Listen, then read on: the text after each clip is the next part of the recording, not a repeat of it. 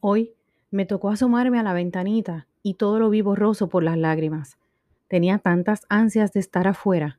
María Teresa Mirabal. El poeta Pedro Mira escribió, Amén de las mariposas. Cuando supe que habían caído las tres hermanas Mirabal, me dije, la sociedad establecida ha muerto.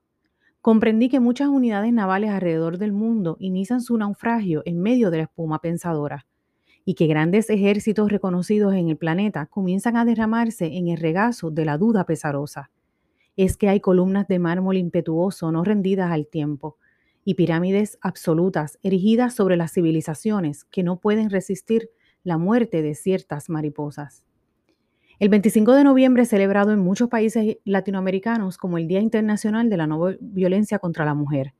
Patria, Minerva y María Teresa marcaron la historia las mariposas cambiaron la historia y deben ser reconocidas y recordadas como mujeres valiosas que se enfrentaron con coraje y valentía al régimen del presidente Rafael Trujillo en República Dominicana. Las mariposas siempre han sido símbolo de transformación, fragilidad, libertad y metamorfosis. Minerva utilizaba el seudónimo mariposa para identificarse en las relaciones políticas. Las hermanas adquirieron el nombre en su lucha por cambiar, transformarse y liberar a su pueblo de la dictadura. La escritora Julia Álvarez nos presenta, como ella misma escribe en la postdata del libro, una manera de viajar por el corazón humano. Las hermanas Mirabal se comprometieron con su patria, con sus ideales y con sus principios. Tristemente pagaron un precio muy alto. Fueron acusadas, perseguidas, encarceladas y asesinadas, víctimas de un cruel régimen dictatorial, régimen en el que cualquier indicio de desacuerdo significaba la muerte del opositor y quizás también de miembros de su familia. El accidente, como lo llamó el gobierno, ocurrió cuando regresaban a su casa en un solitario camino. Dede, la cuarta hermana, no iba con ellos, sobrevivió. La escritora nos cuenta que una vez se enteró del incidente, no se pudo sacar de la cabeza a las hermanas Mirabal. Una sola pregunta quería contestar. ¿De dónde provenía ese coraje especial? Comenzó a investigar, a buscar información pero mientras escribía, los personajes tomaron el control de sus páginas y cobraron realidad en su imaginación, por lo que advierte al lector que las Mirabal que encontramos en su historia son de su creación, inventadas, pero fieles al espíritu de las verdaderas hermanas. Los invito a leer En el tiempo de las mariposas, un viaje a través de la vida efímera de estas hermanas que desafiaron los patrones establecidos por la sociedad para convertirse en símbolos de libertad. Vivan las mariposas. Hoy dedico este episodio a todas esas mariposas valientes que nos sirven de ejemplo.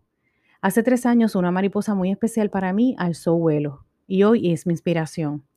Casi tres meses antes de su fallecimiento, le escribí una carta que le llegó de sorpresa en una actividad de crecimiento espiritual a la que asistía. A un año de su partida, le añadí una postdata a aquella carta, que estoy segura que leyó mientras revoloteaba entre nosotros. Aquí comparto con ustedes esa carta. 27 de febrero de 2017. Querida Tata, solo para decirte lo mucho que te quiero. Eres mi modelo a seguir. Te valoro y te admiro. No te lo digo o te lo demuestro constantemente, pero sabes que siempre puedes contar conmigo. La vida te ha enfrentado a situaciones difíciles, pero todas han tenido un propósito y con tu fuerza y valentía has salido hacia adelante. Gracias por esos sobrinos que adoro con el alma. Sabes que el personaje que me distingue es Don Quijote y por eso te admiro. Has tenido que enfrentarte a molinos de viento y los has podido superar. No soy, no soy quien para juzgarte.